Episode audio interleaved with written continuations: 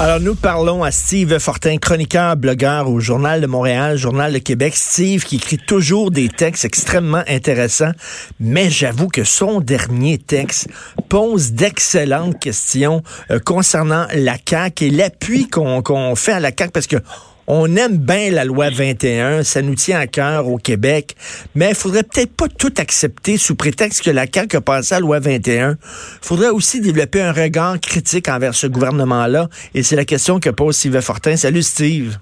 Oui, salut Richard, comment ça va? Très bien, non, je trouve ça bien, bien bon, parce qu'effectivement, bon, les Québécois, ils l'ont à cœur, cette loi-là, puis ils sont bien contents que la CAQ s'est tenue debout, puis que la défende, la loi, puis tout ça, mais il n'y a pas rien que ça, la loi 21. Il faut aussi avoir un regard lucide et critique sur d'autres décisions de ce gouvernement-là.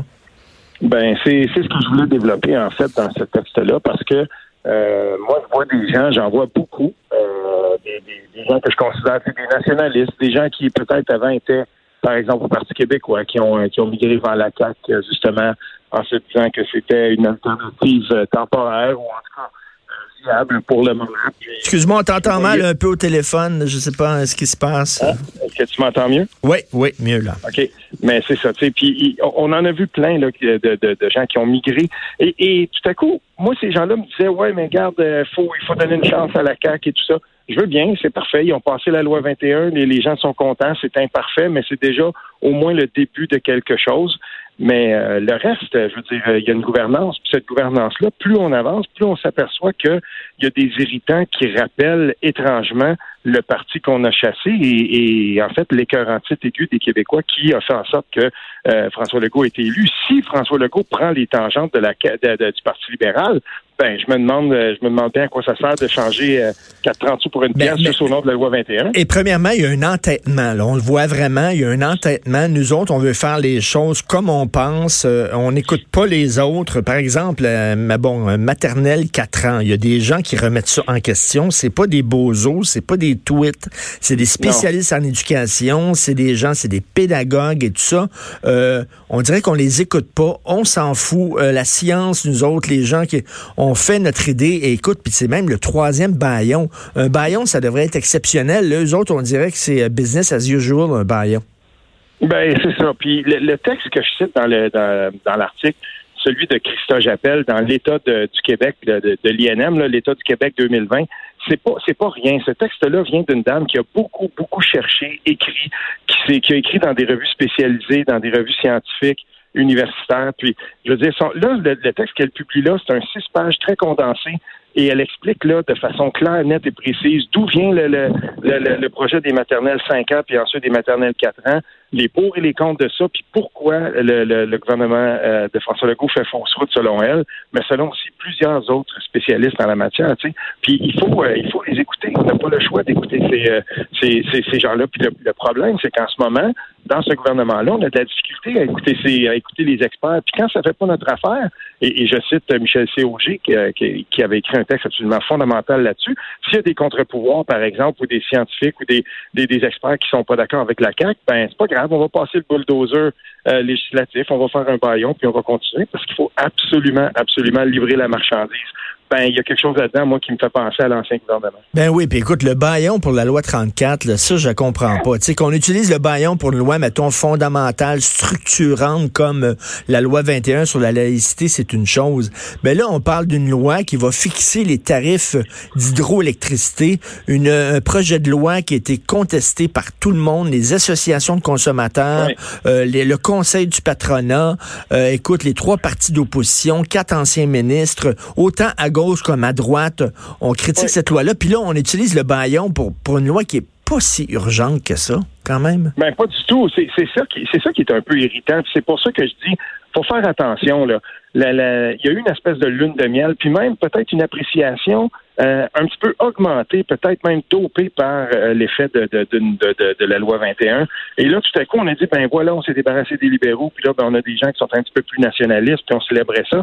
Ben je m'excuse là, mais ce qu'on est en train de voir depuis euh, depuis quelques semaines, euh, que ce soit dans le dossier des commissions scolaires d'Hydro-Québec ou des maternelles 4 ans, ben ce qu'on voit, c'est vraiment un gouvernement qui euh, qui agit puis qui, qui, qui, qui s'oppose en bolie. Puis moi, j'ai moi j'ai sérieux, ça m'intéresse pas du tout.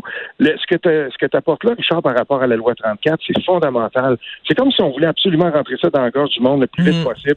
Tu sais, quand Christian Dubé a donné l'entrevue, euh, c'était dans nos pages d'ailleurs au Journal de Montréal, où il disait, ben, nous, moi, là, les ministres, là, ils ont eu des lettres d'intention, tout ça, ils ont des mandats. S'ils livrent pas, ben, on va changer de ministre. Ben ouais, donc, cette espèce de, façon de voir la gouvernance managériale, business, tout ça, moi, ben, franchement, ça me, moi, ça me répugne. J'ai pas envie de ça. Écoute, est-ce qu'on pourrait parler d'arrogance? Oui, on peut parler d'arrogance. Puis l'utilisation des baillons, déjà, dans le cas de la loi 21, une loi fondamentale, puis déjà qu'on faisait appel à la clause dérogatoire, euh, bon, ben là, d'après moi, là, ça, pas que ça justifiait, mais est-ce qu'il y avait vraiment le choix? Parce qu'il y avait là une, une il n'y avait aucune façon pour ce gouvernement-là de s'entendre avec deux des partis qui étaient à l'Assemblée nationale. On s'entend que là, on est dans les convictions profondes. Ça ne pouvait pas arriver. Donc, on a utilisé le baillon. Je veux bien.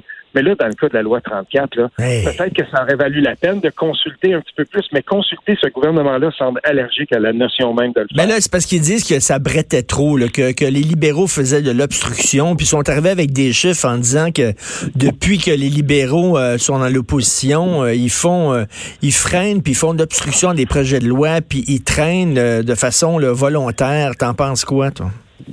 Ben, c'est parce que l'Assemblée nationale, c'est l'endroit où on envoie des gens pour qu'ils débattent. Puis pour moi, il n'y a jamais trop de débat.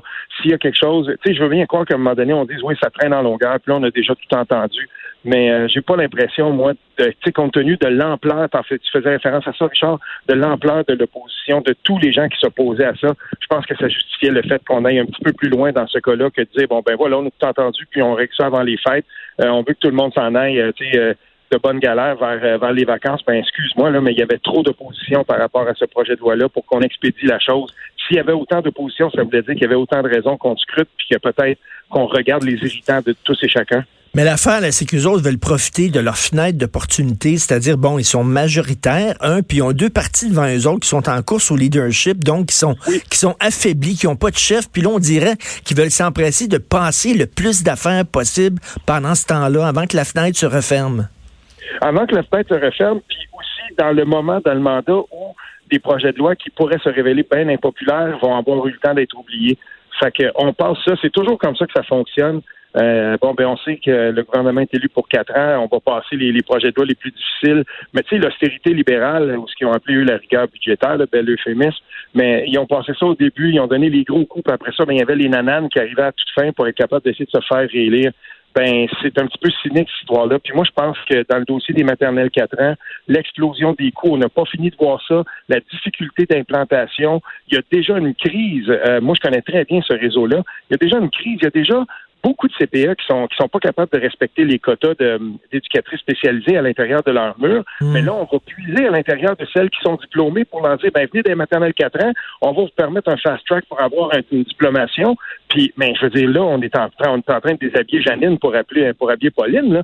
ça n'a hmm. aucun bon sens. Et, et, je veux dire, cette crise-là, elle, elle, va avoir des répercussions et on va trop vite, et on n'écoute pas, puis on consulte pas. Puis je te fais une petite prédiction, Richard, pour les commissions scolaires, là, euh, changer les structures, mais garder le même nombre de structures, mais les appeler autre chose pour dire, ben voilà, nous, on avait promis d'abolir les commissions scolaires. Je vais te donner un nom, puis on va en reparler de lui. Il s'appelle Éric Antoine, c'est le président de la commission scolaire au cœur des vallées en Outaouais. Euh, il est dans le comté du ministre de la Famille et euh, c'est même s'ils se connaissent bien. Et là, lui, il est en croisade dans notre région pour dire attention à ce que vous êtes en train de faire. Et lui, dans, sa, dans, dans notre comté, il y a aussi des commissions scolaires anglophones et on a le problème de l'inéquité de la taxation tout ça, on va en reparler parce que c'est un très, très gros dossier. Qu'est-ce que tu réponds aux gens qui disent, enfin, on a un gouvernement qui bouge. Depuis des années, on avait des gouvernements qui jasaient, qui jasaient, qui faisaient rien. Lui, enfin, il bouge. Ben, moi, je vais leur dire, s'il y a vraiment des, des, des, des, irritants là, qui, sont, euh, qui sont majeurs avec les commissions scolaires. Pourquoi ne pas consulter les gens puis essayer de trouver une façon d'améliorer l'élection scolaire? Pourquoi on ne prend pas l'élection scolaire et on ne la fixe pas en même temps que l'élection municipale pour voir quel effet que ça va avoir? Tout le monde le sait que l'élection scolaire, il y aurait un taux de participation plus grand si on l'amalgamait à une autre consultation populaire. Mais les gens disent, c'est pas seulement les, commissions scolaires, sur plein de dossiers, ils disent, ben enfin, ils bougent. Mais sauf qu'il y a des députés de la CAQ qui disent, on bouge trop vite, là, vraiment. même nous autres, on est en train de péter aux frais de ben raide. le rythme est trop soutenu. Ça, oui. Ça, on en a parlé déjà, la, vitesse avec laquelle euh, les, travaux parlementaires, puis tu sais, j'ai vu encore François Legault qui, qui disait en entrevue, ben, attachez vos trucs, c'est pas fini. Ça aussi, à un moment donné, ça va péter parce que les gens, c'est pas des robots. Puis les, députés qu'on élit, c'est pas des robots non plus. Puis de baillon en baillon, puis de, sessions parlementaires qui finissent plus, euh, ou des journées là, où les, gens siègent sans arrêt, à un moment donné, je veux dire, euh, je veux bien, ces gens-là sont, sont quand même décemment payés. Mais euh, ce rythme-là, je pense qu'il est insoutenable. Puis surtout, ce rythme-là, ben, il, ne laisse pas le temps aux gens d'être capables de faire l'étude approfondie des projets de loi. Et tu avais écrit un, autre bon texte, Steve, où tu avais dit, euh, face aux deux partis d'opposition qui sont affaiblis parce qu'ils n'ont pas de chef, qui sont désorganisés, qui sont en cours, que la, la véritable opposition va être les mouvements citoyens. C'est ça que tu avais écrit.